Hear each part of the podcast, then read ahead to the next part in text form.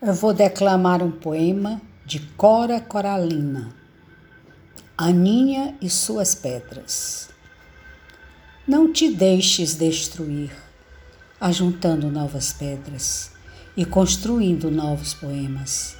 Recria tua vida, sempre, sempre. Remove pedras e planta roseiras e faz doces.